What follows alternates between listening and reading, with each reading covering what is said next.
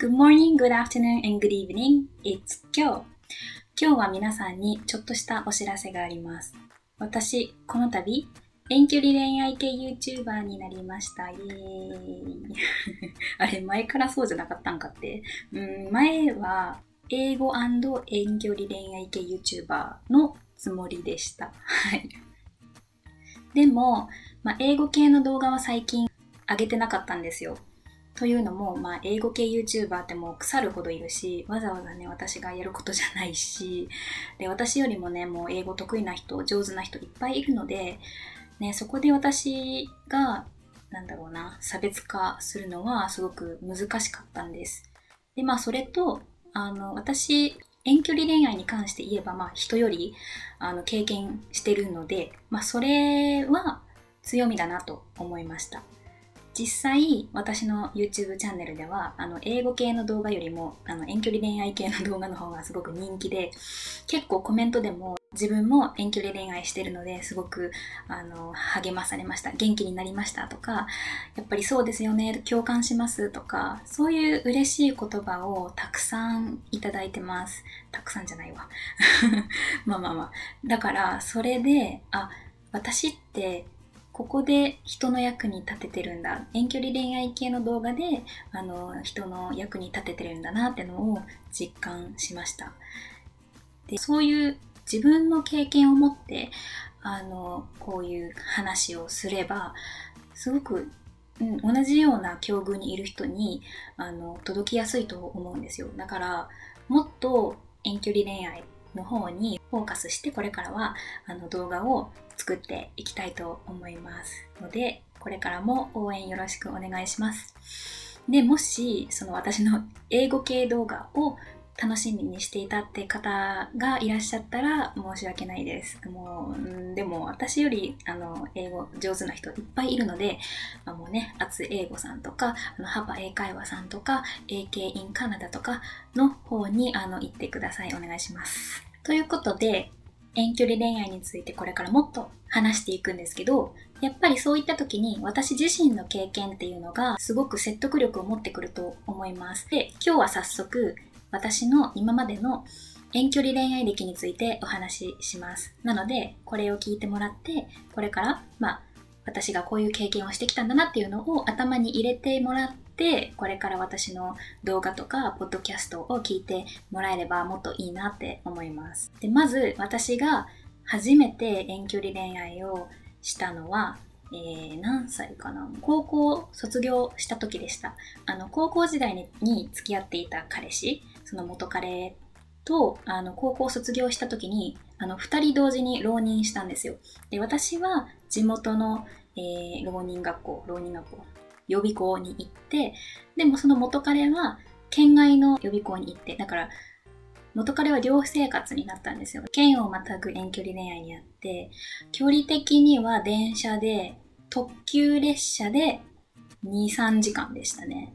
うん、まあ2、3時間で行けるけど、まあ当時、もちろんお金ないし、まあ、勉強もしないといけなかったから、会えたのは年に2回でしたね。うん。でも当時は、うん、お互い勉強に集中していたし、まあ LINE とかもよくしてたから、そんなに寂しいって私は思わなかったんですよね、当時。まあそうやって1年が過ぎ、大学が決まり、お互いで大学に進学しました。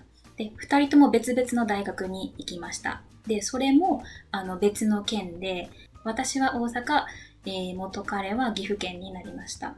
だからそこでもあの県をまたぐ、まあ、国内遠距離恋愛になったわけです。で、それまでとすっごい変わったのは環境。もう大学生活だからもういろんな人、いろんなもの、いろんな場所、ね、それぞれあの違う環境、違う生活が始まって、そんな中でね、まあ、だだんだん心が離れていきました。まあ、元彼の方から別れを切り出され、別れることになりました。でそれが、その遠距離恋愛をし始めて、14ヶ月後。そうですね。だから遠距離恋愛を14ヶ月してお別れしました。当時は本当に辛かったです。別れた時。もう、何なんだ？みたいな。でも今思えば、まあ、しょうがなかったなっていうのは思いますね。私も、まあ元彼もすごく、なんだろうな、まあ子供だった部分もあり、うん、まあね、今、今別に何も後悔も何もしてないですけど、うん。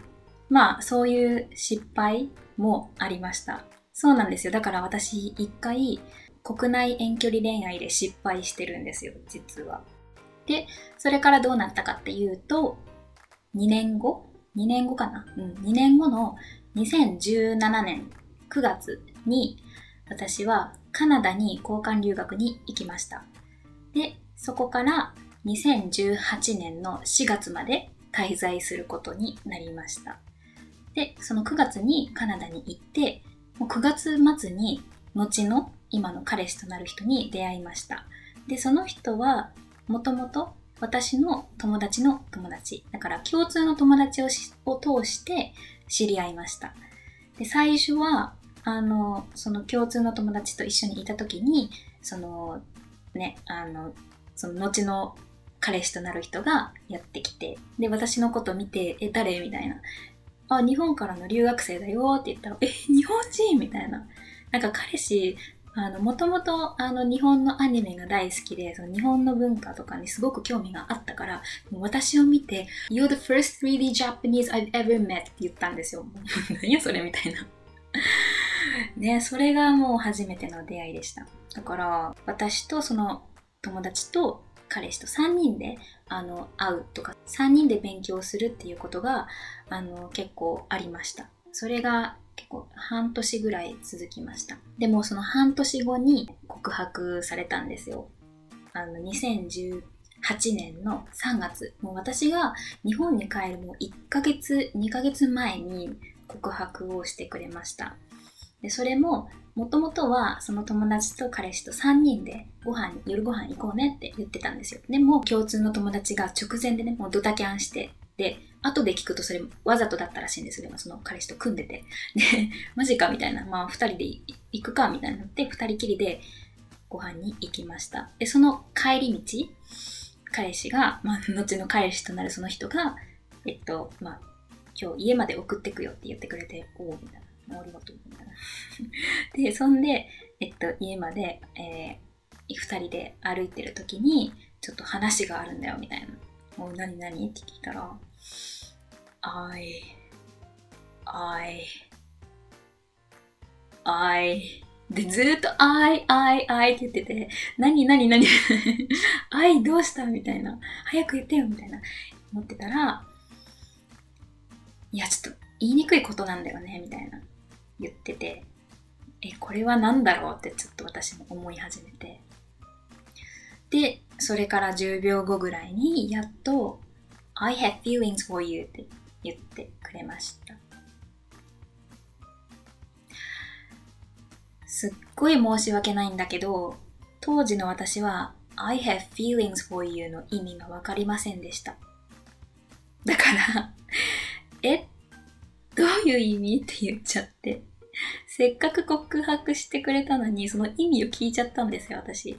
なんとなくね、そのその雰囲気でなんとなく分かったけど、でも、早とちりもしたくなくって、何？って聞いたら、私が英語分からなかったから、彼氏は、じゃあ日本語で言おうとしてくれて、なんか、アニメとかでさ、こうやってさ、なんか好きな男の子が女の子になんか言うとき、な、な、なんて言うんだっけ？みたいな、つ、つ、つ、つ、つ、なんだっけ？つきゃ、なんだっけ？みたいな。え、もしかして、え、付き合ってください？って聞いたら、そうそうそう、それそれ、みたいな。で、付き合ってくださいって言ってくれましたね。で、私はその時ね、正直、正直、私もその時その彼のことが好きでした。でも、2ヶ月後、私は日本に帰ってしまう。で、その元彼のことがあったから、私はもう遠距離恋愛についてはもうトラウマだったんですよ。もう、もう遠距離恋愛したくない。で、しかも日本とカナダだし、みたいな。嫌だなって思って、好きだけど、ごめんねって断りました。うん。そしたら、そしたら、実は、その時、私が日本に帰っても4ヶ月後に、今度は彼氏が私の大学に交換留学に来ることがもう決まってたんですよ、実は。そしたら彼氏が、じゃあ、次僕が日本に行った時もう一回告白していいって言ってくれてその言葉に私はもうノックダウンですよ。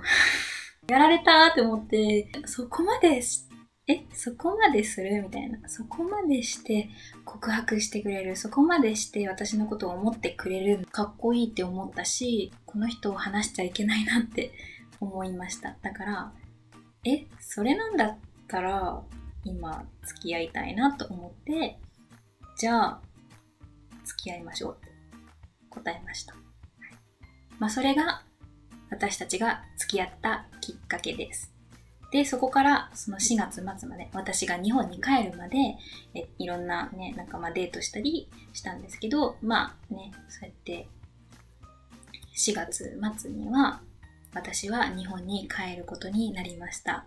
でその時ね、すごく、うん、寂しかったですね。本当に泣いたし。でも、当時はその4ヶ月後にまた彼氏が来てくれるっていうのが分かってたので、それを目標にして頑張れましたね、その4ヶ月間は。うん。で、4ヶ月後に彼氏が日本に来て、で、今度は彼氏が日本に半年間滞在するっていう期間になりました。その間は日本でいろんなとこ行ったり、長い時間を過ごしました。でも今度は2019年 ?2019 年の5月末に彼氏が今度カナダにもう帰ることになりました。留学が終わってね。で、もうその時はもう本当に号泣しました、空港で。いや、もうなんかね、日本にいた時はもうずっと一緒にいたから、あもう帰っちゃうんだ。すっごいなんかもう、虚無、虚無、虚無、虚無、虚無でしたね。だから、2019年のほぼ6月だね。6月からまた遠距離恋愛が始まりました。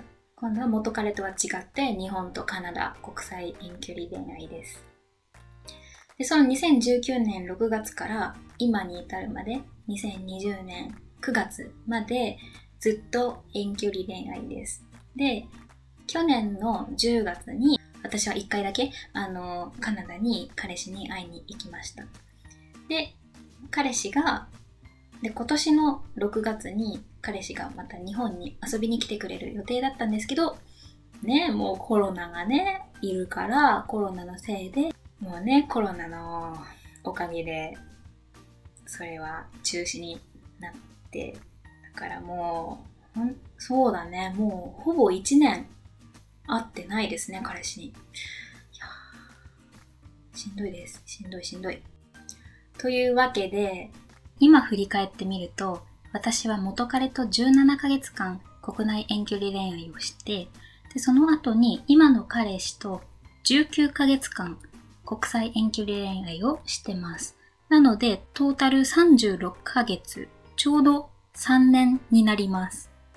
そういう失敗経験もあるし、国際遠距離恋愛をもう現在進行形でコロナ禍でやってるから、そりゃいろいろ考えることあるし、気をつけてること、気をつけてきたこと、学んだことっていっぱいあるんですよ。